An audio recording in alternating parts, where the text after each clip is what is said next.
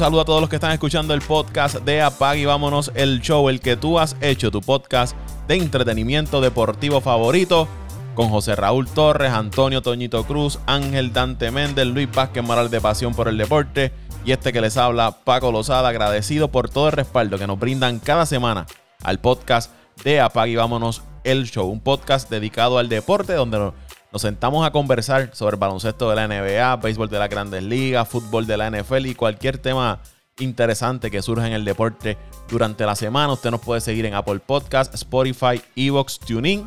También estamos en iHeartRadio como Apague y Vámonos el Show. Nos puede seguir en Instagram o en Twitter, Apague y Vámonos el Show Podcast. Por aquí me acompañan hoy José Raúl Torres y Toñito Cruz. Saludos muchachos. Saludos Paco, saludos a Pitín, saludos a Dante y a Luisita, ausente nuevamente. Saludos a los que nos escuchan semana tras semana. Saludos, saludos, gracias como siempre por su sintonía. Estamos, estamos ready, estamos ready para la batalla. Vamos arriba. Saludos Toño, saludos a Luisito, que como siempre no está. Eh, a Dante, hoy no se excusó, pero eh, se, Yo sé dónde está Dante. ¿Dónde está Dante? Yo sé dónde está. Bueno, debe, estar, debe estar jugando MLB The Show que salió en el día de ayer o en el día de hoy ah. y debe estar jugando. Es verdad, es verdad. Tiene, tiene que estar este activo con, con el nuevo juego de Major League Baseball. Pero nada, y a ti Paco también, este, no sé si te mencionas al principio, pero vuelvo no, me, me ignoraste, pero bueno. y a todas esas personas que nos siguen semana tras semana y que también siguen el mañanero. Yo lo bautizo el mañanero y la verdad para mí se va a quedar así y qué, qué programazo tiraste también esta semana. esta semana volvimos. Este, para el disfrute de aquello, ¿verdad? Que, que nos levantamos a veces medio desorientados, ya sea por razones laborables eh, o por otras razones, y, y, tú nos mantienes al día y nos pone, nos pone eh, al día en todo lo que está sucediendo en el mundo del deporte. Todas las mañanas un resumen deportivo de las noticias más interesantes. Lo consigue aquí en Apague y Vámonos el Show. Vamos a hablar del béisbol de las grandes ligas, que estas dos semanas de inicio de temporada han estado más que interesantes, porque si usted va al standing, no hay eh, prácticamente equipo que usted diga que está rezagado. Quizás podemos decir el equipo de Washington y el equipo de Colorado, pero los demás equipos están todos ahí metidos en, en la pelea. Si usted mira, por ejemplo, esa división oeste de la Liga Americana, todos los equipos tienen sobre cinco victorias. Seattle tiene ocho, Los Ángeles tienen siete, Houston, Oakland y Texas tienen seis. Houston que comenzó muy bien lleva cinco derrotas consecutivas y para peor de males, ahora tienen varios peloteros fuera, entre ellos Altuve, Breckman, por eh, Jordan Álvarez por la situación de, del COVID, por protocolos del COVID-19 van a tener esos jugadores fuera. Si vas a la central, ah, igual, todos los equipos tienen sobre 5 victorias. Kansas y Cleveland tienen 7. Medias Blancas, Detroit y Minnesota tienen 6. Si vas al este, la sorpresa más grande hasta el momento es Boston, que está liderando la, la división con 9 victorias y 4 derrotas. Tenían una racha de 9 victorias consecutivas. Ahí Toronto tiene 6 victorias. Yankees, Baltimore y Tampa tienen 5. Y así sucesivamente están todas las, divisiones ahora mismo bien luchadas. Esto está comenzando. Pero eh, los equipos que se suponía que estuvieran al frente desde temprano la temporada se han tardado en, reaccionar y los equipos llamados de abajo han reaccionado muy bien, han aprovechado esas situaciones entre lesiones de jugadores, jugadores que no han comenzado bateando, lanzadores que han tenido problemas, peloteros que han perdido tiempo por COVID, suspensiones de partido por el COVID. Ha hecho interesante este, este inicio de temporada de las grandes ligas, actuaciones de peloteros como Acuña, como Castellano se han llevado la, la atención de los fanáticos. La lesión de Fernando Tatís, quien se espera que sea activado para entonces jugar frente al equipo de los Dodgers una serie bien interesante, una de las más interesantes que va a tener el béisbol de las grandes ligas durante este fin de semana que comienza hoy 16 de abril, día que estamos grabando el, podcast. Los Mets de Toñito en el primer lugar ahí en la división este de la, de la Liga Nacional. Pero quiero hablar del otro equipo de New York, de los Yankees de José Raúl Torres. Porque he visto como este desespero entre los fanáticos de los Yankees, entre la molestia de no estar jugando muy bien y la situación de Boston, que está liderando la división, y ustedes saben que yanquistas y bostonianos no se soportan. Unos quieren ver a los otros perder y cuando uno gana y el otro pierde, pues comienza ese malestar. De hecho, me han hecho historias de que hay yanquistas que están enchismados con fanáticos de Boston que la han bloqueado de las redes sociales y, el teléfono y todo. No, no entiendo cuál es ese ajoro de los fanáticos de los Yankees con este, estar molestos con los de Boston tan temprano en la temporada. El equipo tiene cinco victorias, siete derrotas, está solamente a, a tres juegos y medio del equipo de, de Boston. Pero por ahí está José Raúl, que él nos va a explicar un poquito más sobre este equipo de los Yankees pero desde acá de afuera, el equipo de los Yankees a mí no. Yo pensaba que ese equipo iba, iba a dominar esa división, pero tiene unos, unos huecos en ese, en ese line-up. Eh, cuando usted vea a este muchacho Hicks como tercer bate, eso. No, yo no, de verdad, no, no lo veo. No lo veo como un tercer bate en ese, en ese line-up del equipo de, de los Yankees. Un Jay Bruce que prácticamente ya está en sus últimos años en el béisbol jugando en primera base. Sabemos que tiene la lesión de, de Luke Boyd, que cuando regrese debe, debe ayudar el line-up de los Yankees porque tuvo una muy buena temporada la temporada pasada en primera base para, para los Yankees. Pero es una serie de, de huecos en ese line-up que están afectando malamente a la, ofensiva de, los Yankees. George está haciendo el trabajo, está produciendo, estaba bateando creo sobre 300, ya había conectado cuatro cuadrangulares. Gleyber Torres está teniendo serios problemas a la ofensiva y defensivamente eh, había visto, no sé si ya lo hicieron, José Raúl, tú me corriges, lo pensaban mover a segunda base, poner a, a Lemagio en tercera y tratar eh, de usar a Uchela en el campo corto. No sé si eso ocurrió o... No, no, no, no ocurrió, no ocurrió. O era uno de los rumores que estaba por ahí rondando. Pero el equipo de los Yankees va a tener que hacer movimientos eh, buscando reforzar esa, esas áreas. Trajeron a Outdoor, que lo, Texas lo había dejado fuera del equipo. Es un buen guante, pero ofensivamente no, no te produce. Y el picheo, ese picheo iniciador, más allá de, de Gary Cole, hay serias dudas en la rotación de, de los Yankees. El que trajeron del equipo de los Piratas no está haciendo el trabajo. Taylor en dos salidas le han, le han hecho bastantes carreras. Eh, Kluber está teniendo problemas también. Eh, Montgomery ha, hecho su trabajo, al igual que Cole, pero de los dos, Cole es el caballo de la, rotación. Estamos hablando de uno de los mejores lanzadores en las grandes ligas. Como que no se ha encontrado todavía este equipo de, los Yankees, pero vamos a preguntarle a José Raúl, que es seguidor de los Yankees, ¿es momento de apretar el botón del pánico o hay que darle tiempo a que este equipo de los Yankees caiga y, comiencen a producir? Lo de las lesiones ya es costumbre. Los últimos años los Yankees se han tenido que acostumbrar a vivir con jugadores lastimados. Paco, eh, ¿verdad? Eh, yo, yo voy a tirar como soy fanático mis Yankees, pero yo, yo no le paso la manita como hacen otros, ¿verdad? Que no voy a mencionar. Este, cuando hay que tirar duro, hay que tirar y, y con razón. Yo creo que no, no es hora de, apretar el, botón del pánico. La verdad, el caso es que esta temporada acaba de comenzar. Este, yo creo que el sprint training no fue. Yo creo que todavía no hay peloteros que no han caído en ritmo. No solamente los Yankees, podemos hablar de sin número de peloteros que aún no han caído en ritmo. Son pocos como Acuña, eh, el mismo Trau, Josh quizás. Pero yo espero, espero y creo que la ofensiva de los Yankees va a caer en su momento. Eh, no tengo duda que un Gleyber Torres, no tengo duda que un mismo Stanton, eh, el mismo eh, Taboray Hicks, que aunque a mí no me gusta como tercer bate ni como primer bate, yo creo que es un octavo bate o noveno bate en cualquier equipo. Pero eh, sabemos que tiene el poder, ¿verdad?, para al menos conectar unos 20, 20 a 25 cuadrangulares y traer algunas 70 carreras que, que bueno, eh, en, una, en una alineación como la de los Yankees debe ayudar. Pero ahora voy a mencionar lo, lo, eh, las debilidades del equipo de los Yankees y yo creo, yo voy a empezar con lo que tú acabas de mencionar, lo de Hicks no puede ser el tercer bate, no sé por qué Aaron Boone eh, trató de, eh, utilizar a, Hicks como tercer bate. Eh, había escuchado un primo mío que es seguidor también del podcast visito que los Yankees estaban tratando de, construir una alineación donde tuviesen un corredor rápido, un corredor pesado, un corredor rápido, ya que este equipo no, no cuenta con, ¿verdad? con muchos corredores de, de, velocidad. Eh, tenemos un Stanton, un Josh que sabemos que, no corre muy bien las bases, el mismo Gary Sánchez. Pues aparentemente querían, ¿verdad?, eh, crear este balance, pero eh, yo creo que no, no, no es la forma de, ¿verdad?, de, de, que debe, de, cómo se debe construir esta alineación. Ese es un error, yo creo que Hicks debe ser séptimo, octavo, noveno, preferiblemente octavo, noveno bate. hay que buscar, no sé ahora mismo quién puede ser tercer bate porque la alineación está dormida, eh, pero eh, en, creo que en un futuro debe ser entre Gleyber Torres, eh, Luke Boy cuando regrese de la lesión, o el mismo Urchela, que aunque no es un bateador de muchos números, es un bateador que, que no sé si se han dado cuenta que produce en el clutch, que yo ¿verdad? prefiero muchas, mil veces eh, verlo a él como tercer bate que, que el mismo Hicks. Por otro lado, defensivamente el equipo de los Yankees no se está viendo bien. Especialmente en el campo corto. Gleyber Torres no ha demostrado aún que, tenga la capacidad para cubrir el, el, el, del equipo de los Yankees y eh, creo que ese, ese, esos errores se los está llevando a la caja de bateo y creo que eso, eso, ha afectado también ¿verdad? su producción eh, ofensivamente. No ha sido muy buena la, el comienzo, ni defensivo ni ofensivamente de Torres. Yo creo que los Yankees esperan mucho de él.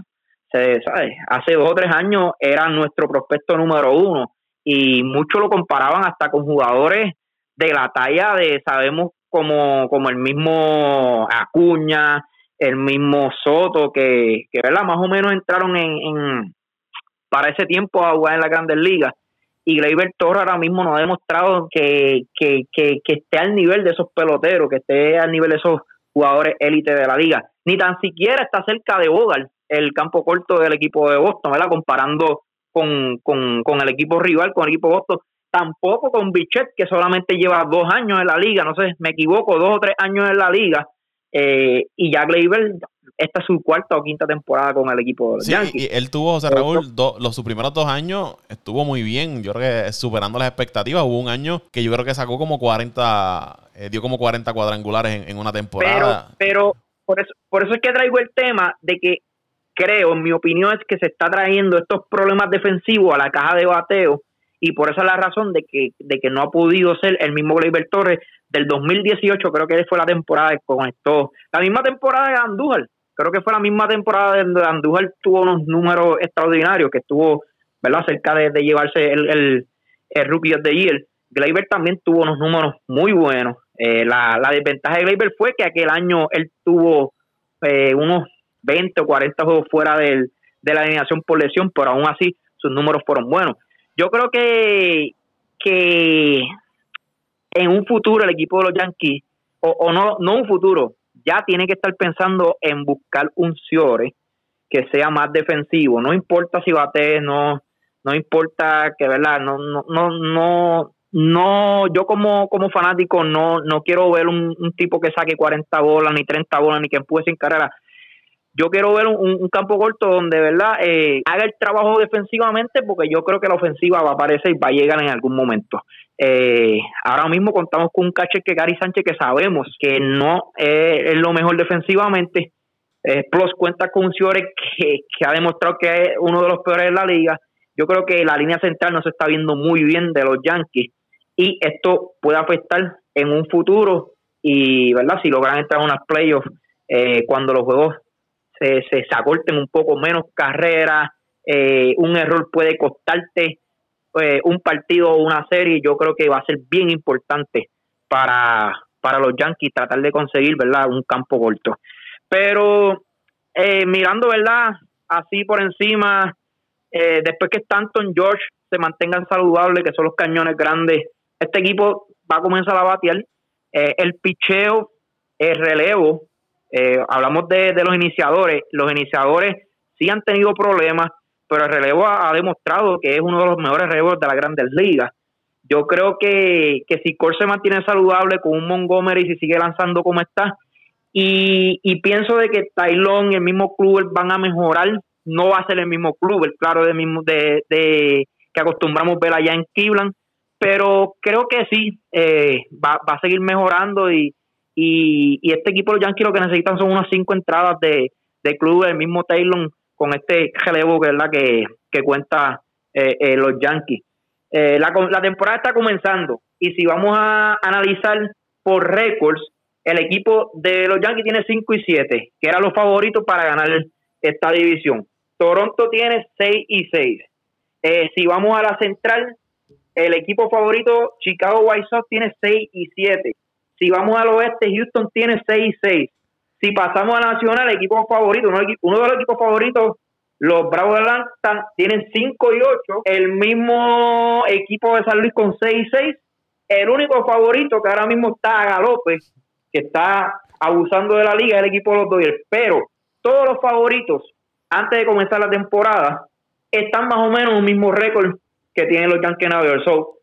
basándome en eso, todavía no es tiempo de apretar el botón del pánico. Esta serie que tienen con, antes del con Toñito, esta serie que tienen con Tampa, ¿crees que es importante? Sumamente importante. Y no por el récord que tiene el equipo de los Yankees ahora mismo, sino por una vez porque es en casa, hay que defender el, el Yankee Stadium, cosa que no pudieron ¿verdad? hacer eh, la primera serie con Toronto. los dos están en racha negativa, tanto Tampa como, como los Yankees. Sí, y eso es lo que iba a decir. El equipo de Tampa lleva años, eh, eh, ¿sabes? ganándole, los padres, son los padres, los padres de los Prácticamente son, sí, los Yankees ya son los, somos, somos, son nuestros papás, el equipo de Tampa.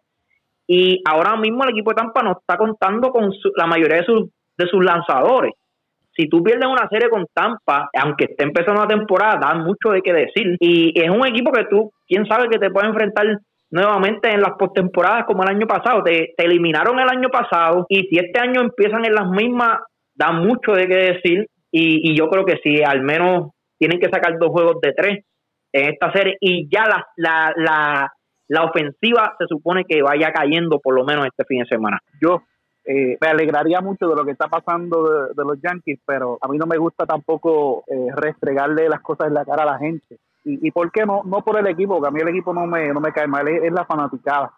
Digo, ahí saco a Raulito, Raulito es como yo, somos realistas en cuanto a nuestro equipo.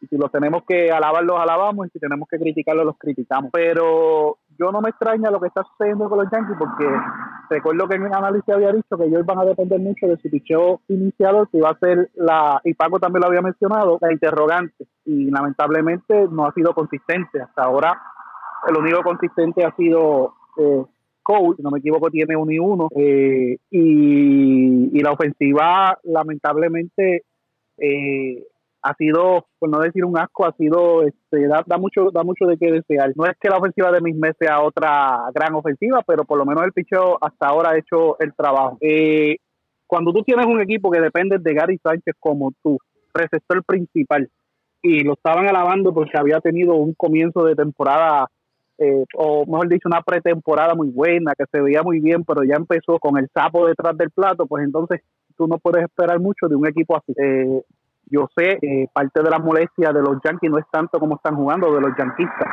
es que Boston empezó mal y ganó nueve partidos seguidos y ya está por encima de ellos y eso eso ellos no lo soportan. Yo sé que ellos no lo soportan y hay mucho mucho fanático que pues que antes de que gane Boston que gane cualquiera, pero pero que no gane Boston y eso es para mí, para mí, para mí, más que, lo que están jugando mal y no que están jugando mal, es que no están jugando al nivel, para ser más claro, no están jugando al nivel que, se supone según lo, sus rosters. Esperaba que este, este momento de la temporada estuviera más arriba, luchando con, con Toronto esa primera posición y Boston pues siguiéndolo de cerquita pero más para mí, Paco, la molestia de los fanáticos de los Yankees no es que estén jugando regular o inconsistentemente.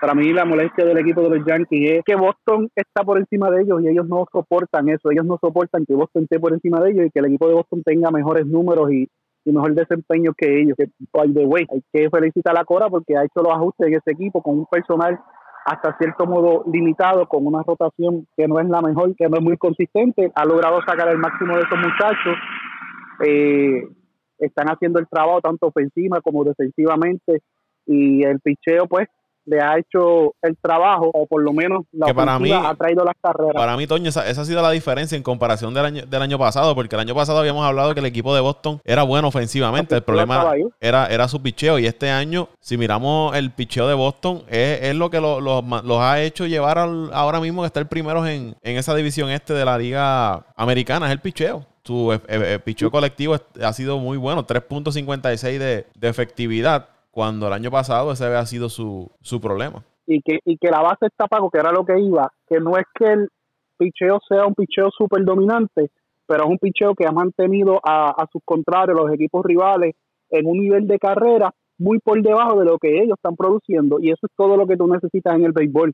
En el béisbol para tu ganar, tú necesitas anotar más que los demás. Si tú eh, lanzadores te permiten entre 3 a 4 carreras por juego y tú estás anotando entre 4 a 5 carreras por juego, pues tienes mayor posibilidad de ganar. Y eso es lo que está haciendo Boston. No es nada más.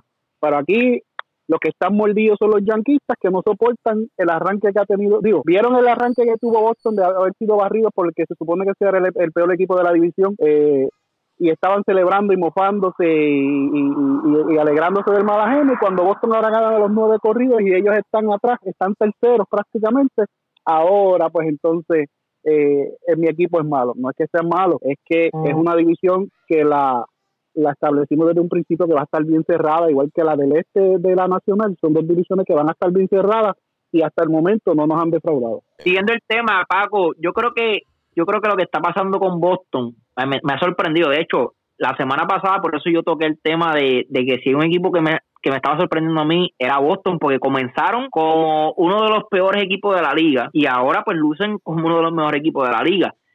Pero yo creo que, esto es bueno. Eh, no me gusta ver a Boston ganar, por supuesto, pero, pero esto es bueno para el deporte, para, para el béisbol porque la verdad el caso es que es que es bueno tú, tú tener esa rivalidad de que Boston tenga expectativas grandes, al igual que los Yankees, eh, no como el año pasado, que prácticamente ese equipo de Boston se eliminó desde, desde, el saque. Y, y es bueno, aunque sea a, ¿verdad? hasta el mes de agosto, ver esta competencia de quién está, si entra los dos, fine, mejor, aún mejor para el deporte y se enfrentan una serie mucho mejor pero yo creo que, que siempre es importante que equipos como Boston, Nueva York, siempre estén con, por lo menos con, con mantener una esperanza a sus fanáticos para, para provocar esto, para, yo te digo algo, yo, yo estos días he visto las redes sociales eh, los fanáticos hablando mucho de béisbol porque a como ha comenzado esta, esta temporada todos los equipos tienen las expectativas bien grandes. Hasta el mismo Kansas City ahora mismo esa división eh, Kansas City no se está viendo mal. Y, y yo creo, no es un equipo para ganar esa división, pero no se duerman que este equipo de Kansas City puede ganar muchos juegos y pueda estar en la pelea varios meses, que es bueno para el deporte, es bueno para los fanáticos, para ambos fanáticos, para el fanático eh, del equipo, ¿verdad? sea de Kansas City, para el, para el contrario, porque el contrario quiere que, ¿verdad? Que, que, que no esté ahí, pero sigue ahí en la batalla, oye, este equipo no pierde. Entonces, esto hace de que de que eh, el fanático siga el equipo contrario y el equipo con el que está jugando. Por ejemplo, estos días, pues yo le estaba dando atención también a estos equipos que estaba jugando con Boston, porque ya viendo cómo está jugando Boston, pues oye, quiero ver qué, es lo que tiene Boston.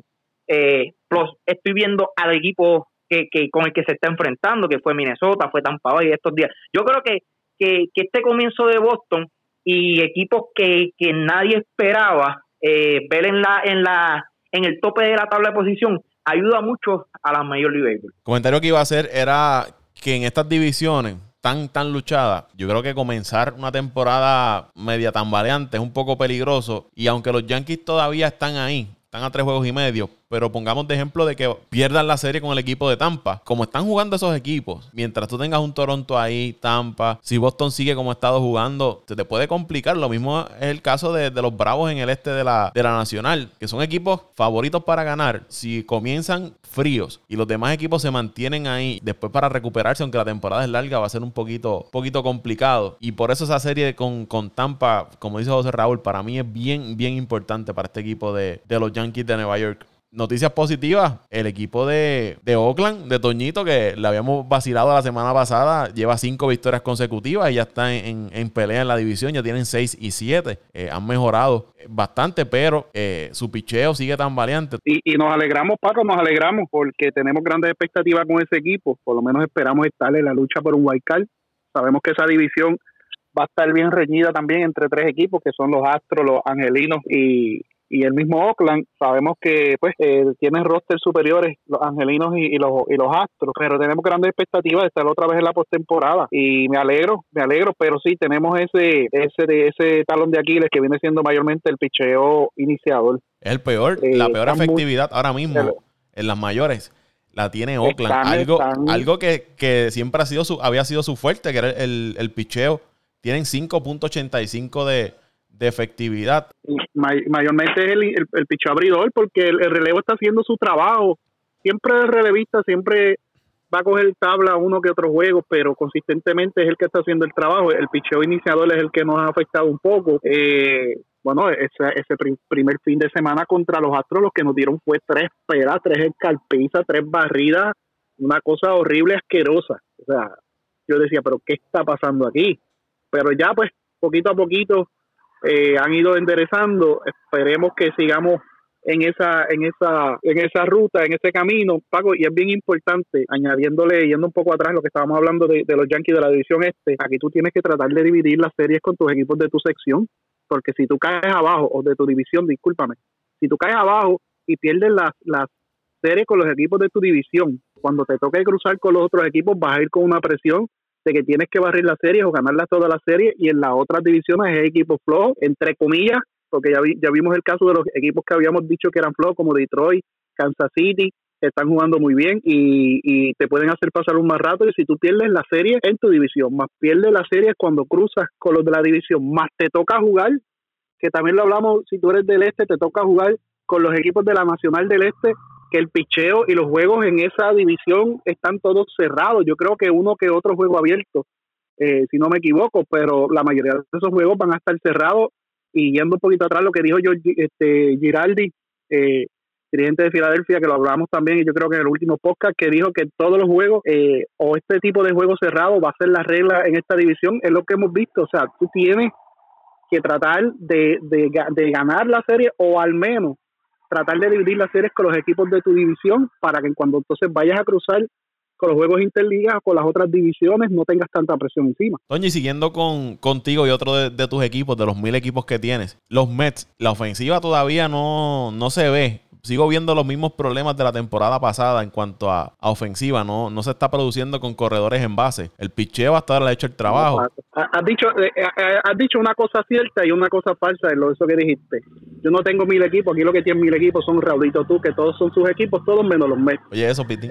pero sí, sí es cierto, es cierto, Paco. Tenemos las mismas situaciones de corredores en base. O sea, ¿Cómo es posible? Y todavía me explico. Tengo, tengo a, a, De Grom agarrado del corazón, ese muchacho, lo tengo agarrado del corazón. Nada más, Paco, yo también. Tú sabes lo que es, que en el partido último que él lanzó, de los cinco hits o seis hits que dieron los Mets, él dio dos de, la, de las dos carreras o, o, de la única carrera, yo creo que él la, produjo él. No, lo, suspendieron el juego hoy. El juego está suspendido por Colorado. Colorado. Creo que está nevando. Yo vi unos videos y la nevada es descomunal para allá. Hay una tormenta de nieve para allá y suspendieron por lo menos el de hoy. Pero Paco, este, los mismos problemas y seguimos en lo mismo. O sea, tienes un Brandon Nimo que hay que tocar madera con él, que ha comenzado excelente. Estaba bateando sobre 400, el on-base percent estaba altísimo está llegando a base. Tienes un Lindor que aunque no ofensivamente no ha explotado, pero está haciendo el trabajo de, mover los corredores y está conectando la pelota. Pero tienes un conforto tercer bate que gracias a Dios que ya lo movieron abajo, pero yo le hubiera dado, yo le hubiese dado banqueta un par de juegos cuando tienes dos buenos suplentes que a lo mejor ofensivamente no son los mejores, pero te pueden mejorar la, la defensiva de los bosques que son pilar y al, y al Mora Junior. Entonces, eh, la utilización, para yo te lo digo, tenemos un gran equipo, pero la dirección es malísima. Eh, Yamamoto todavía no ha tirado, no sé para qué lo trajeron si no lo van a, poner a tirar. Eh, Betances casi no ha tirado, no sé para qué lo tienen en el, en el, en el bullpen si casi no lo van a tirar. Está usando siempre los mismos lanzadores todos los juegos. El día tuvo un problema en un juego, pero ya enderezó al otro y eso es, como le dije, eso es normal que los, los, relevistas fallen de vez en cuando, pero tenemos un grave problema, Paco. O sea, ¿cómo es posible que tú abras la entrada, mismo en segunda, eh, Lindol en primera y los próximos tres vean un bombo y dos ponches? Eh, esto es inconcebible, Paco. Eh, hay un problema de dirección y de estrategia de juego grave ahí. Y, el primer crítico y el mayor crítico de, de, la dirección soy yo. Y ahí, como yo, como le digo ahorita, yo soy como cerrador. Yo no voy con paños tibios, voy a mi equipo, lo apoyo, aunque tengamos la peor temporada, nunca la abandono, pero hay que ser, hay que ser realista. Necesitamos un, dirigente más, más, más agresivo, más estratégico, que un dirigente que se siente a, esperar que llegue el batazo todo el tiempo. Eso no puede ser así, pero gracias a Dios el equipo ha reaccionado estos últimos tres juegos, le barrimos la serie a, a, Filadelfia, que es importante tú ganarle a tus equipos de tu división, como mencioné, y no sé por qué, Paco, siempre encontramos la manera de ganarle a Filadelfia así como los Marlins y los Bravos siempre encuentran la manera de ganarlos a nosotros, nosotros siempre encontramos la manera de ganarle a Filadelfia y a, y a Washington, no importa lo mal que estemos jugando. Y, y, esas tres victorias pues nos dieron un pequeño respiro en esta semana. Otro equipo que, y Dante no está aquí, que se me parece mucho a lo que está pasando los Mets en cuanto a ofensiva. Es el equipo de, los Cachorros de Chicago. Ese equipo tiene serios problemas para anotar carreras. Eh, y hablaba con José Raúl antes de, de, comenzar el podcast. Ese equipo te abre la entrada con uno o dos corredores en base. Y si te hacen una carrera, es mucho. De momento te batean para doble play, se ponchan. Están teniendo serios, serios problemas para, para anotar carreras. Y ahora mismo se está repitiendo parte de los problemas que tenía la temporada pasada. ¿Ustedes saben cuánto está bateando colectivamente ese equipo de los Cachorros de Chicago? Sin mirar, sin buscar las estadísticas. Adivinen, vamos a ver. No voy a buscar, no voy a buscar. Uno, estar bateando uno, uno, uno, noventa y pico, uno setenta y pico estaban batiendo colectivamente. No, no, yo no he mirado. Dije 2.15. ¿Está por debajo de eso? 1.68. ya. Es el bateo. como bueno, cuando como yo recuerdo más o menos el, el como en la media de, de, de las grandes ligas, más o menos es como unos 280 o 85, Paco. O, no, en, en, equipo, no, en equipo debe ser menos. Colectivo equipo, yo creo que, sí, yo, Doño nos puede decir, nos puede arrojar más luz sobre eso, pero yo entiendo que debe ser como uno, dos y medio por ahí. colectivamente, colectivamente están entre 220 a 250, 260, un equipo ofensivamente productivo tiene que estar entre, bueno, entre 250, no, un equipo excelentemente, entre 250 a 260 más o menos, un equipo excelentemente ofensivo. Pero un equipo normal tiene que estar entre 230, 240 por ahí. ¿Cuánto está, ¿cuánto está, cuánto está los cachorros? Uno, uno, uno dijo Paco, hasta eso me imagino que es con el, con el juego de hoy, Paco, ¿verdad? Sí, el juego de hoy que están jugando ahora mismo. 1.68 tenían. Okay, que ya había visto las 68 en estos días y estaban en 1.70 y pico, 1.25. So, uno ya, ya se puede decir que ya 2.10, 2.15 es un promedio bajito ya.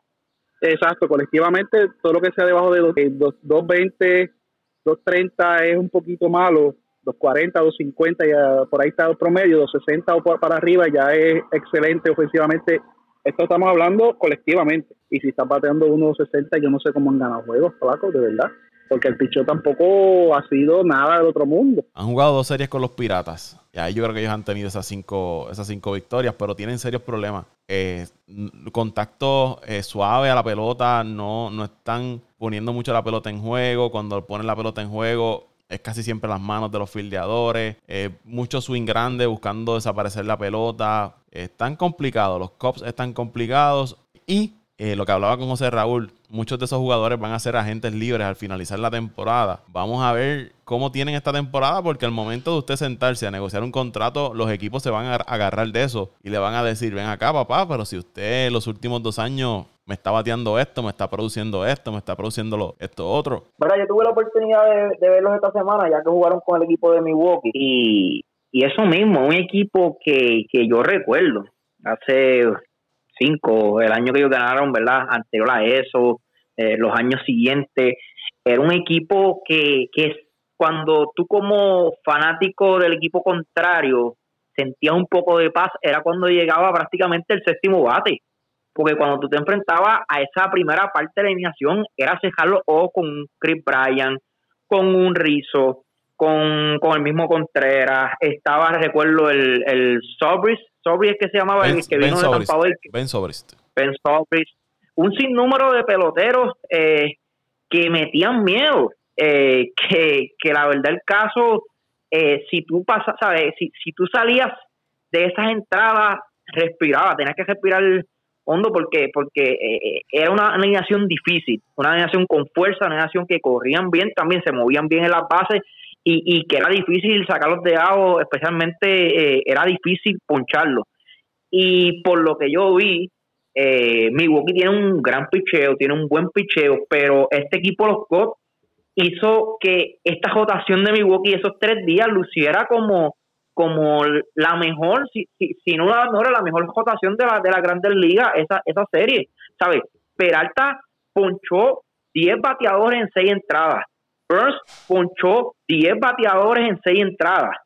Eh, más o menos unos números similares tuvieron los dos. Lo único que Burns creo que no permitió carrera y Peralta permitió bueno, una. Pitín y, Toñito y, amigos que nos escuchan, al día de hoy, el tercer equipo que más se poncha en las mayores son los Cubs de Chicago. Ahí te mencioné 10 y creo que el primer juego de la serie que fue con Gurru, ¿verdad? que es el estelar del equipo de Milwaukee, creo que estuvo cerca de sus 7 o 8 ponches. Eh, eso sin contar los relevistas. eh, la verdad es que no pueden ni poner la bola en juego este equipo. Yo creo que ha bajado mucho su picheo. Se dijo desde el principio que no, no, no luce bien. Cuando tú tienes un Arieta, un Davis que, que te puedo decir yo que estuvo con Milwaukee, bien consistente, eh, no tienen mucho, no tienen mucho. La, efectividad de Davis estaba cerca de los, eh, de, los 11, 11.80 y pico, me parece que era la efectividad de Davis. Eh, te, digo aquí y, lo, que estamos grabando, Paco, es que estamos grabando cogió tablo otra vez. Sí, le hicieron, me parece que le hicieron tres o cuatro carreras. que están despertando, sus bravitos están ah. despertando. O sea que, que este equipo eh, está empezando la temporada, ¿verdad? Pero pero yo yo este equipo ahora mismo como, como el cuarto equipo en esta división. Eh, yo creo que el equipo de Milwaukee con estas dos series demostró que es mejor mejor equipo que, el equipo de Chicago. No tengo duda que el equipo de San Luis y como está jugando Cincinnati, eh, esto es preocupante para el equipo de Chicago y los Cubs de, ¿verdad? de, Ángel Antonio. Eh, me atrevo a decir hoy que, que no hay forma de que este equipo esté por encima de Milwaukee ni por, ni por encima del equipo de San Luis en esta tabla de posiciones, así que va a ser una temporada y una mitad de temporada de muchas decisiones para estas gerencias eh, para ver cuál va a ser su próximo paso en, en, en las temporadas que se avecinan. Mencionaste al equipo de Milwaukee, me llamó mucho la atención este muchacho Burns, que esta semana tuvo una gran actuación eh, lanzando por, por, los cerveceros. ¿De dónde viene este muchacho, José Raúl? Pues mira, Paco, este muchacho viene de las fincas de Milwaukee. Eh, fue una promesa desde que llegó, siempre se hablaba de él, eh, pero pues tuvo unos comienzos de altos y bajos, ¿verdad? No hacía su trabajo. como relevista empezó a hacer su trabajo, luego lo pusieron a iniciar, no, no hacía el trabajo, duraba unas dos, tres entradas, pero de ahí no podía salir. Yo creo que no tenía muchos recursos en sus lanzamientos, pero con el pasar del tiempo, ¿verdad? Eh, los juegos que, ha podido lanzar, la experiencia que ha obtenido y creo que aprendió unos lanzamientos que le están ayudando como el corel, lo ha mejorado mucho el cambio de velocidad y con una velocidad que cuenta este muchacho, un brazo joven de unos 25, 26 años, creo que no pasa, eh, se ha convertido, ahora mismo me atrevo a decir que es uno de los mejores lanzadores de la Liga Nacional. Eh, y, estoy seguro que si se mantiene saludable va en ruta a ganar más de 15 a 16 juegos, que son buenísimos para un lanzador, ¿verdad? Que, que aún no tiene el nombre como, lo tienen, ¿verdad? Otros lanzadores estelares de, la liga. Eh, pero sí, vino desde la finca y siempre fue una promesa de, del equipo. Eh, no sé si vino en cambio, te voy a buscar ese dato, pero sí, sí vino de, desde abajo y, y siempre se hablaba de él. Y estamos bien contentos con lo que con lo que está haciendo este muchacho. De hecho, tiene un récord 30 ponches en los primeros tres juegos sin eh, propinar pases por bola. Así que que calladito ya está en la conversación, ¿verdad? Está comenzando, solamente tiene tres salidas, pero pero probablemente sea un candidato o si no a, hacer el, el, el de la liga. Interesante que Milwaukee siempre se las arregla para conseguir lanzadores en, en su finca y siempre los tiene ahí. Cuando los suben le hacen el trabajo. De momento van a otros equipos y desaparecen, pero siempre se mantienen eh, eh, generando lanzadores que, le hagan el trabajo a este equipo de los cerveceros de, Milwaukee. ¿Vieron el no hit no run que lanzó Carlos Rodón del equipo de las Medias Blancas de Chicago? Estuvo a ley de nada para hacer un juego perfecto y la jugada de Abreu en primera base para salvarle ese no hitter fue sensacional, tirándose ahí para tocar. Que diga, Paco, Paco, pero hay que mencionar también que nuestro puertorriqueño y cuameño Víctor Caratini estuvo en el no hitter de la semana pasada, del viernes pasado, so esta semana hubo dos no-hitters. Eh, el de Musgrove. Esta última semana. Musgrove y, y Rondón. Y Rondón. Dos, dos no-hitters en las grandes ligas. Que no, es Rondón, no es Rondón, es Rodón. Rodón, Rodón, Rodón. Rodón, es Rodón. Carlos, la o, la Carlos Rodón. De, de raíces cubanas. Sí, eh, que le siga añadiendo valor al comienzo de lo que, hablamos, lo que hablamos al principio, de cómo han comenzado las grandes ligas. Actuaciones individuales muy sobresalientes y estos dos no-hitters le han puesto más sazón al béisbol de las grandes ligas y ha puesto a los fanáticos a hablar, ha puesto a los medios y a los que cubren las grandes ligas a hablar de, esto que está ocurriendo. Eh, el de Musgrove no lo pude ver, sí pude ver parte del, del de Rodón, porque era un juego perfecto, llevaba un juego perfecto y pues eso captó mi, mi atención. Yo lo, pude ver, Paco, lo pude ver, pude ver prácticamente el juego desde la quinta entrada en adelante. Eh, estaba imbateable, Paco. Ese muchachito estaba imbateable. estuvo todo el tiempo en la zona combinando bien sus picheos, su cambio, su slider. Eh, y el único fallo que tuvo fue pues el pelotazo que le dio a, a Bebo Pérez, Roberto Bebo Pérez, en esa novena entrada luego de un out en el pie. Y, y, algo y algo curioso y, algo gracioso fue que cuando Bebo Pérez iba de camino para primera base, él como que le dijo, oye chico, pero no pudiste haberte salido del medio para que no te diera la bola. Eh, pues son, son, son, son fracciones de segundo lo que uno tiene para reaccionar a un picheo así. Y se llevó, se llevó Bebo Pérez el abucheo de los fanáticos de los, de los medias sucias, como yo le digo, los, White Sox. Eh, pero, pero un gran juego, un gran juego. Ese día estaba eh, imbateable, como le dije, Paco. Luego de eso, eh, logró ponche al bateador que vino después de Bebo Pérez y el último bateador, una rola fuerte a la tercera base y, cerró el juego. hubiese, hubiese sido lindo, precioso haber visto ese juego perfecto, pero por lo menos tuvimos la gracia de haber visto otro no eh, tuve la oportunidad de ver los dos, tanto el de Musgrove como el de Rodón, eh, porque pues, aunque no es mi equipo San Diego, pero yo siempre sigo a, acá el, de casa, nuestro Víctor Caratini, el cuameño, eh, siempre que él juega en el equipo cuando estaba con los Cops, siempre que él estaba en la alineación, lo ponía para ver los juegos y lo mismo ahora que está en San Diego, lo pongo para ver los juegos, hay que apoyar al de casa, que ha tenido muchas oportunidades y hasta ahora las ha aprovechado muy bien.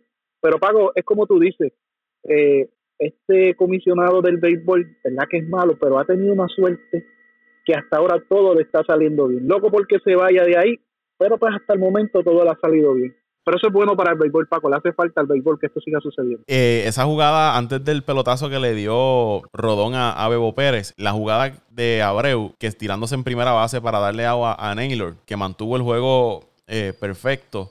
Es interesante porque Naylor si ustedes ven la repetición y los amigos que quizás la, hayan visto, él se tiró de cabeza y usted puede decir, ah, pero el juego estaba 8 a 0, ese tipo es un mala fe, ¿por qué se tiró de cabeza? Si eso era una jugada que podía que entregar el lado y mantener el juego perfecto a, Rodón. Pero para que ustedes vean el espíritu de, competitividad de un equipo, de un jugador, no importa que te estés dando un juego perfecto y estés abajo ocho carreras, eso de estar regalándole out al equipo contrario, no, usted tiene que mantenerse competitivo hasta el final. Y Naylor lo demostró ahí, tirándose de cabeza con una bola en primera base. Yo me voy a tirar ahí, te voy a romper el juego perfecto y el juego es no hitter y todo lo que, lo que sea por ir para abajo. Eso, eso en otros tiempos, en otros tiempos, para que veas cómo el béisbol ha cambiado en otros tiempos eso hubiese, hubiese sido motivo para casi un motín, para, para los jugadores del otro equipo de los, de los Media Blancas haber, haberles reclamado y, la crítica de, de, los comentaristas y todo el mundo, porque pues se espera, se espera, se espera en el béisbol, de que cuando alguien está haciendo una gesta así importante, pues tú se la respetes y si,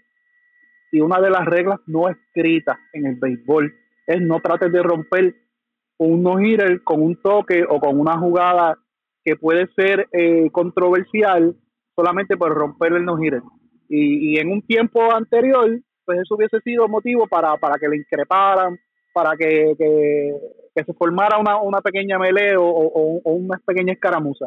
Pero para que veas, como tú dices, Paco, el béisbol ha cambiado, igual que ya hoy en día, ¿qué lanzador? Bueno, sí, eh, todavía se molesta cuando le hacen un bat flip o se queda un, un bat flip o se quedan mirando el cuadrangular cuando le dan un cuadrangular, pero para que tú veas que hasta eso ha cambiado. Ahora todos los peloteros se quedan admirando el batazo y ah, tiran el bate hacia arriba y salen corriendo y hacen esto, y ya nadie le molesta, para que vean que eso eso también le añade emoción al Y como, como debe ser, porque verá, en fútbol, si comparamos el béisbol con el fútbol americano, con el baloncesto, eh, son unos deportes que que han convertido el juego en, también en algo, en un show, en, diversión. Y, yo creo que, yo estoy de acuerdo. Ah, bueno, al principio a mí me molestó eh, el backflip que hizo Bautista para aquellos años, creo que fue el 2014 por allá. Este, pero, pero entendí después que son cosas que le dan, ¿verdad? Ese, esa, ese extra al juego para que sea más emocionante y yo no culpo y, y, creo que lo hizo bien tirarse, deslizarse porque porque le dio hasta más emoción ese último out, una jugada más cerrada que, que verdad que si, hubiese sido otro, otro pelotero corría las bases normal, yo creo que, que tienen que, que, continuar, ¿verdad? Lo que lo que están haciendo Acuña estos días, varios back free, la gente empieza, oye, ¿quién es ese? ¿Qué estilo? El mismo Lindor, como juega en el campo corto, eh, va, han traído un estilo al juego que, que llama la atención. Yo tengo, yo puedo escoger de ejemplo a un amigo mío que no es seguidor del béisbol y, y últimamente ha, comenzado a seguir los juegos porque le gusta el estilo de Lindor, porque le gusta el estilo de, del mismo De hecho, estos días me dijo de que de que quería comprarse la, la jersey de, de los Mets de Lindor y él no es fanático de ningún equipo de, la Grandes Ligas. Tanta camisa linda que, hay, ay Dios. Eso es un tipo inteligente, ese tipo tiene buenos gustos, esos son los colores más hermosos que hay. Eh, el anaranjado, como diría este Luis, Vázquez, el naranja, el azul. Hay y el 29 equipos más, y tiene que escoger la de los Mets. Los colores más hermosos. Pero, hay, azul, hay, eso de azul marino, eso es color de muerto, no. Naranja, blanco y azul. Pero si, siguiendo esto, ¿verdad? Eh, eh, esto de los Buffy, de los estilos, de cómo ha cambiado esto el, el juego.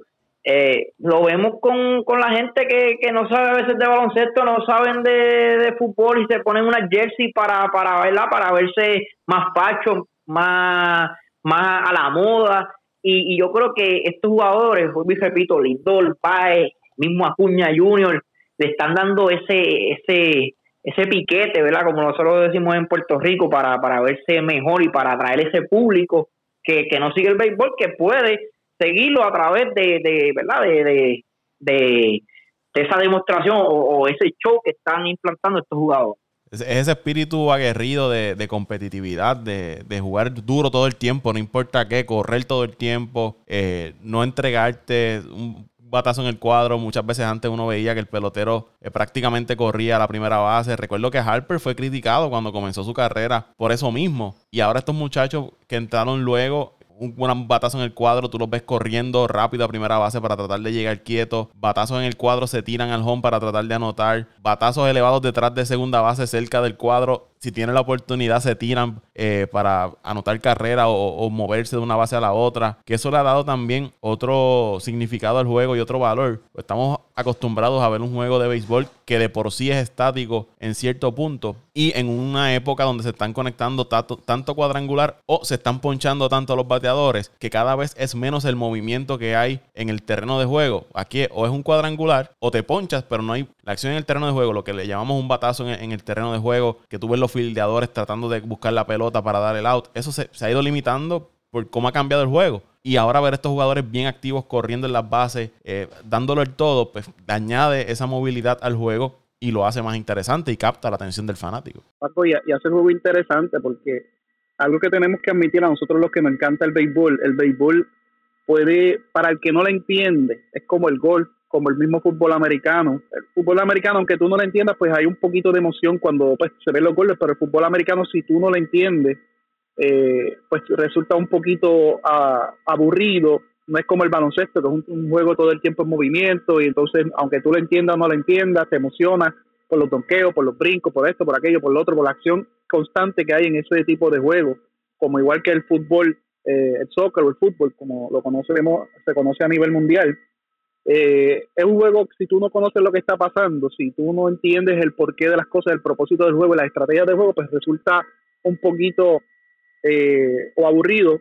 pues entonces esto le da al juego una, un nuevo giro, le atrae esta juventud que siempre le hemos hablado Paco en todos estos podcasts, muchos de los podcasts, esta juventud que es más visual, que le gusta más las cosas más rápidas, las cosas más emocionantes, la van atrayendo y enamorándola eh, nuevamente del juego, que eso es lo que necesita la Grande Liga, enamorar a esta nueva generación que va subiendo, que es más visual, que es más rápida, que le gustan las cosas este, más activas, pues la vas enamorando y estos muchachos que han entrado ahora nuevos, eh, como Tatis, como Harper, como Machado, como Lindor, como Baez, etcétera, etcétera, etcétera, le han dado un nuevo giro a lo que es el béisbol y pues le han dado ese sabor al béisbol que pues que ha captado la atención de, todos los medios, como hablamos la, la semana pasada, hasta de medios que tradicionalmente no hablan de béisbol, están tocando temas de béisbol. Y eso es lo que tiene que buscar la grandes ligas. Ese, ese, es el área más importante y principal que tienen que mejorar. Y ahora que tú mencionas esto, y esta mañana yo siempre tengo la costumbre, una costumbre que tengo de, años, desde que comencé a, trabajar en los medios de comunicación, y es monitorear medios de comunicación, radio, prensa, televisión, eh, de Puerto Rico, que es donde originamos el podcast, y de Estados Unidos y otros países. Estaba escuchando una emisora en Estados Unidos, una cadena grande allá, y estaban hablando del béisbol de las grandes ligas, que a mí me sorprendió, porque normalmente en Estados Unidos los medios principales le dan 75% del enfoque al fútbol de la NFL y al baloncesto de la NBA y estaban hablando de las grandes ligas, pero estaban hablando de, específicamente de, las figuras eh, que están eh, captando la atención. Ronald Acuña, Juan Soto, Mike Trout, Lindor, ese tipo de peloteros que, que, han logrado captar la atención del fanático más allá de los fieles seguidores del béisbol. Estaban hablando del béisbol, pero era por esas figuras, por lo que estaban haciendo en, el terreno del juego. Y ya comenzaban las comparaciones de quién era el mejor pelotero ahora mismo en las grandes ligas. Y eso es bueno que se abre, que se hable, aunque podamos tener miles de diferencias. No, que es fulano, que es fulano. Pero ¿qué mantiene al baloncesto siempre eh, al baloncesto de la NBA siempre en boca de todos y siempre en temas de discusión. LeBron. LeBron James. LeBron James. Si es mejor que Michael Jordan. Eh, Kevin Durant. Si igualará a LeBron. Steve, eh, Stephen Curry si es eh, si era el MVP en aquellas temporadas o, o era el LeBron o si él o llegó a ser mejor que LeBron o si es el mejor jugador de la NBA siempre esas Harden. Eh, esas comparaciones Harden mantienen el deporte en tema de discusión y los mantienen activos pues eso me parece que está comenzando a darse en el béisbol de las grandes ligas. Que si se da, es un palo para, para las grandes ligas. Que se comiencen las comparaciones. Si Acuña es mejor que Mike Trout, si Juan Soto es mejor que Acuña, si Lindor es el mejor campo corto, o es Corey Seager de los Dodgers, o whatever. tiren nombres, o si es Gary Cole o es Eddie Grom, tirar esos nombres a temas de discusión, yo creo que va a ser bien positivo para el béisbol de las grandes ligas. Oye, para que sea noticia, no importa, perdona, Toño, no importa que sea positiva o negativa, que claro, no queremos que sean pues, este, noticias negativas, pero que sea noticia. Eh, eh, eso es lo que, que, lo que quiere el béisbol. Eh, porque mira, en el mismo fútbol americano, ahora la noticia de Watson, ¿cómo se ha llegado esa, esa noticia a nivel de Estados Unidos, a nivel mundial? Eh, ¿sabes? Siempre se habla, aunque la temporada esté muerta, siempre son deportes que se está hablando 24-7. Y como tú dices, Paco, la Major League Baseball necesita eso. Necesita eso y para allá, para, para como había dicho Toño, para esta generación, ¿verdad?, que está creciendo. No, Paco, y lo que iba a mencionar es de que siempre hablamos de que la MLB es una marca que dentro de esa marca entonces es propiedad de la imagen de los peloteros. Y, y habíamos mencionado hace unos podcasts atrás, eh, que ya la MLB tiene que liberar más lo que es la imagen de los peloteros y, dejar esa propiedad de la imagen de los peloteros y de los equipos y que sean los equipos y los mismos jugadores lo que sean las caras y, promocionen su, su, su, imagen, porque eso, lo, eso es lo que le da valor a la NFL los jugadores, a la NBA los jugadores. Entre más exposición tú le dejas a los jugadores, más libertad de estar en las redes, que es lo que hemos hablado en el caso de Bauer, entre más libertad tú lo dejas a los jugadores de moverse y exponerse, más va a atraer fanáticos porque eh, aunque habemos muchos que somos seguidores de los equipos, ¿por qué mayormente tú comienzas a seguir un equipo? Porque hay un jugador en ese equipo que es el que te llama la atención, porque hay uno o dos jugadores en ese equipo que son los que tú siguen. porque yo empecé a seguir a los Atléticos de Oakland para allá, para el año 86, 87, 88? Porque me llamó mucho la atención ese núcleo de jugadores que tenían, Maguire, eh, Canseco, eh, Mike Gallego, Dave Stewart, Bob Welch, eh, Walt Ricky Henderson, y de todos, el más que me captó la atención, José Canseco, me, cuando yo lo vi jugar en aquel tiempo, antes de, los esteroides, me fascinó las habilidades que tenía ese caballero, como con, con, con su físico, con su altura, con su masa muscular, cómo corría, cómo bateaba, cómo defendía. Y yo me identifiqué con ese pelotero que hasta el día de hoy uso el número 33 por, eh, por él y por Larry Bird, que han sido mis jugadores íconos en ambos deportes. Pero tú te identificas, lo que voy, tú te identificas con un jugador y tú comienzas a seguir un equipo porque te identificaste, porque te atrajo ese jugador y de ahí es que empiezan las fidelidades a, los equipos. Inclusive hay muchas personas que son fanáticos de un equipo porque ese jugador está en ese equipo y a la vez que ese jugador se mueve a otro equipo, empiezan a seguir al otro equipo. Pues eso es lo que tiene que hacer la MLB, la, la Grandes Ligas tiene que, liberar un poco ese control que tienen de la imagen de los peloteros y de los equipos y dejar que sean los peloteros los que vendan su propia imagen y ya verá que van a tener más éxito, en atraer más personas. Mira, para finalizar, ese, ese es el tema que tú acabas de traer bien, interesante. Eh, la verdad del caso es que los números no son los que atraen el público. Al final del día tú puedes bater 300, sacar 40 bolas, empujar 120 carreras y quizás te conozcan los de esa ciudad donde tú juegas y, los conocedores del béisbol. Lo que hace es la noticia, la, la, la, noticia, y por eso tú ah, traes este tema de, que tienen que darle más libertad a los jugadores, porque si, si ellos no se exponen al mundo, al mundo de las redes sociales, que es el mundo que estamos viviendo hoy en día, nadie los va a conocer.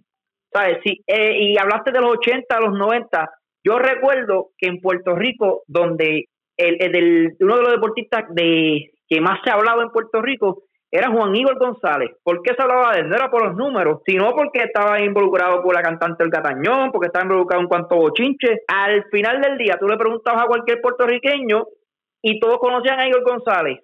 Y quizás no todos conocían a Roberto Lomar, que, que dio más por Puerto Rico en cuestión, ¿verdad?, en el béisbol hasta el mismo Iván Rodríguez o otros peloteros que pasaron por Puerto Rico. La verdad, el caso es que lo que da, ¿verdad? Lo que, lo que hace conocer a, esta gente es la noticia, sea buena, sea buena, positiva o negativa. Y, y en cuestión de mercadeo, el béisbol tiene que, involucrarse más al público, no importa que sea el, fanático del béisbol. Ahora que estaban hablando, me parece que fue Toño que mencionó a Trevor Bauer. Vi en, un post en Instagram, los Dodgers comienzan la serie contra San Diego y él se tiró una foto, la subió a su red de Instagram y, y, el caption que le pone Looking for y taguea a Manny Machado. Y está él con una cámara eh, como blogueando, ¿no? Y dice, estoy buscando a Manny Machado. Y los fanáticos contestándole en, el post, ah, que no le piches a Machado con, los ojos cerrados. Ah, que Machado te da un, cuadrangular. Ah, que Machado esto. Ah, que Machado lo otro. Y eso es lo que hace interesante el deporte. Esa, esa rivalidad que se, que se va creando en, por los mismos jugadores. Como dice Toñito, los jugadores de grandes ligas tienen que envolverse más en las redes sociales y ser más activos. Un pelotero que siempre le he visto bien activo haciendo live en Instagram es Marcelo Zuna de los Bravos y la cantidad de personas que entra a esos live que hace para hablar cosas que no tienen ni que ver de béisbol. Temas random ahí que constar de que él le salude y le, y le envíe un saludo y ya el fanático está contento. Oye, tú le preguntas a mi esposa, hazme una lista de los jugadores de béisbol ahora mismo. Los primeros que te va a poner es Javi Baez y Kike Hernández. Ya con eso te lo digo, ¿sabes? Son personas que, ¿verdad? están en las redes activos y pues tienen también la suerte de, ser good looking y, atraen este público de, pero también porque están en las redes quizás si Javi Baez hubiese sido un, tipo Kike Hernández reservado, callado, de que nunca utilizaba sus redes sociales nadie tampoco lo iba a conocer. Era yo, antes de cerrar el, podcast, no sé cuánto, debemos estar cerca ya de, la, de los 45 minutos a una hora. Quiero un resumen rapidito, ¿verdad? De lo que, para los que nos siguen del baloncesto, este, Paco, eh, porque también tenemos los fanáticos que siguen la NBA. Eh, así por encimita, por lo que hemos, ¿verdad? Lo, que he podido ver, eh, el equipo de Utah se ha mantenido en el tope. lamentable la situación para el equipo de Denver, ¿verdad? Con la lesión de Murray. Yo creo que de ser un equipo con mucha expectativa, quizás hasta, hasta ganar el campeonato, porque ese movimiento con Gordon lo, lo, estaba ayudando, llevaban siete victorias consecutivas, siete, ocho victorias consecutivas desde que se hizo eh, el cambio. Ahora con esta pérdida prácticamente su mejor anotador, eh, yo creo que es, es bien difícil que este equipo ¿verdad? recupere y, y, pueda ganar al menos el oeste. Eh, el equipo de los Clippers se mantiene ahí, yo creo que sigue siendo un equipo peligroso. Y los Lakers, hasta que no llegue Anthony Davis y LeBron James, ¿verdad? No, no podemos no podemos decir mucho porque. Pero han este estado jugando bastante bien. Han tenido buenos partidos sin, sin Davis y sin se han mantenido, se han mantenido en la quinta posición. ¿Sabe? Eh, el equipo lo que, lo que necesita es entrar. Este equipo puede estar octavo y va a ser uno de los favoritos a ganarlo todo. Se espera que ya Anthony Davis eh, eh, reanude las actividades en, cancha. Vamos a ver cuándo entonces puede, puede estar de lleno.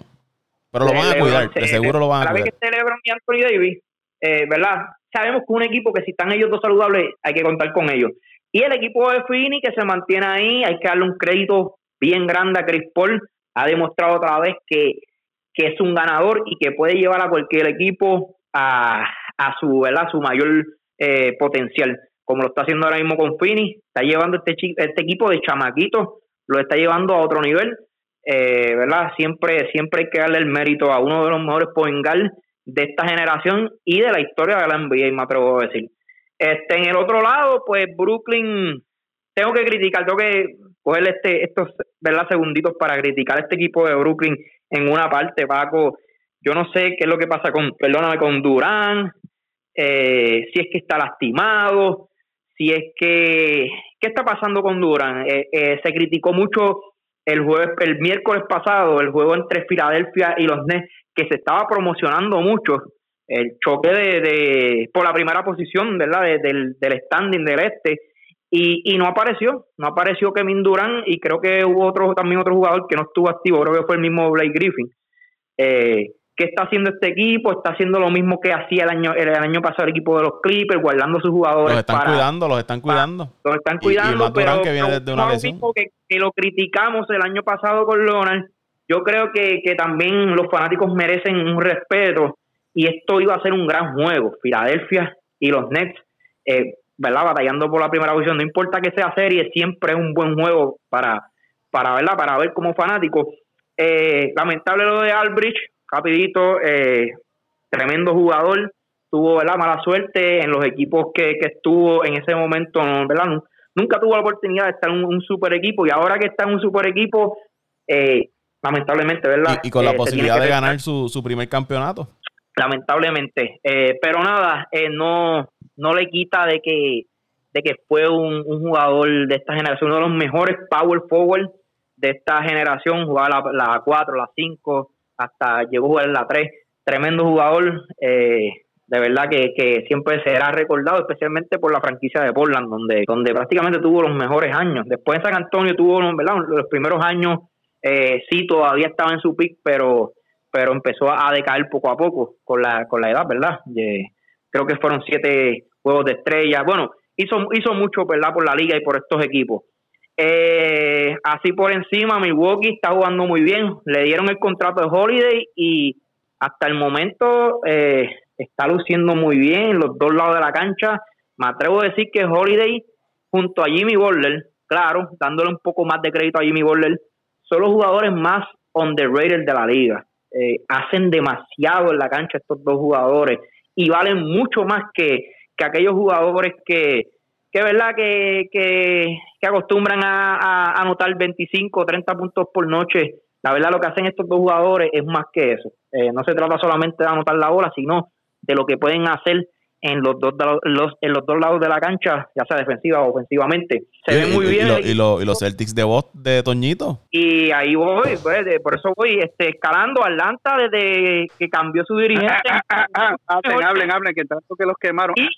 no, no, pero voy, voy, voy, voy como está el standing. Y eh, el equipo de Atlanta que está jugando un tremendo baloncesto.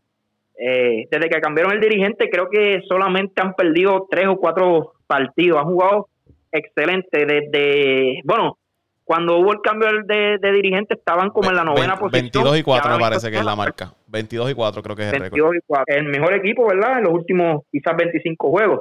Eh, y con el equipo de Boston que pues aparentemente, ¿verdad? Despertó. No aparentemente, despertó este equipo que se esperaba que fuera uno de los mejores equipos de la conferencia. Ahora mismo está demostrando lo que es. Creo que el Tajache empezó desde desde el último juego que tuvieron con Milwaukee, que sacaron de la cancha a Milwaukee y han lucido muy bien. Eh, Tayron y, Jalen Brown están teniendo unos, unos números muy buenos. Eh, que Walker ha mejorado su juego. Y cuando este muchacho está saludable, Smart, este es otro equipo. Smart es otro jugador que, que aunque tú no lo ves en las estadísticas, hace mucho en la cancha. Eh, te mete la bola en el clutch y, es un gran jugador defensivo. Así que, está bien interesante. Eh, hoy día yo no me atrevo a escoger un favorito por encima de Brooklyn. Creo que Brooklyn debe ser el, favorito, ¿verdad? Ya con, con este roster que, cuenta este equipo, pero, pero además de, de Brooklyn, creo que cualquier equipo tiene la oportunidad de, de poder llevarse el galardón grande. No canto victoria hasta que lleguen los playoffs y, el equipo siga engranando como ha engranado estos últimos días. Para no repetir la misma historia de, llegar a, semifinales y eliminarse. Sí, llegar a, llegar a la final de la, de la conferencia y después eliminarnos. Pero, ah, Paco, antes de, antes de irnos, se me había olvidado. Quiero enviarle un saludo a un fiel oyente de nuestro podcast que semana tras semana eh, y todos los días por la mañana nos escucha fielmente y siempre me dice, los me ahí, al gran Omi Guevara. Saluditos a él que siempre nos escucha. Y tiene que ser fanático de los Mets. Ah, por eso es que es grande. Bueno, vamos a dar hasta aquí este podcast de Apague el show donde lo siguen en las redes sociales. Bueno, Paco, a mí me siguen como siempre en arroba Antonio Cruz 528 en Twitter, arroba Antonio Cruz 528 en Twitter. Ahí posteamos deporte, ahí posteamos políticas, noticias sociales, ahí posteamos el perrito que se perdió, todo lo que sea eh, lo que se nos ocurra, ahí estamos y si quieren también discutir sobre deporte, eh, tírenme, olvídense de eso, yo voy, yo, yo aguanto presión, yo no soy Ángel Méndez que bloquea medio mundo, yo aguanto presión. Para mí, a mí me pueden buscar en José Retorre en Facebook, voy a, voy a dar el Facebook solamente hoy, y a mí el que quiera hablar de deporte, primero me tiene que hablar de mi cervecero y de mi, y de mi box de mi Milwaukee, después puedo hablar de lo que quieran. O sea que de los Yankees no todavía. Hasta que no, hasta que no arranquen a ganar, no, no voy a hablar de ya, ya dije lo que tenía que decir hoy. Ahí me siguen arroba Paco Lozada PR en Twitter, arroba Paco Lozada PR en Twitter y al podcast lo siguen en Twitter e Instagram como Apague y Vámonos el show. Será hasta la próxima semana. vámonos el show.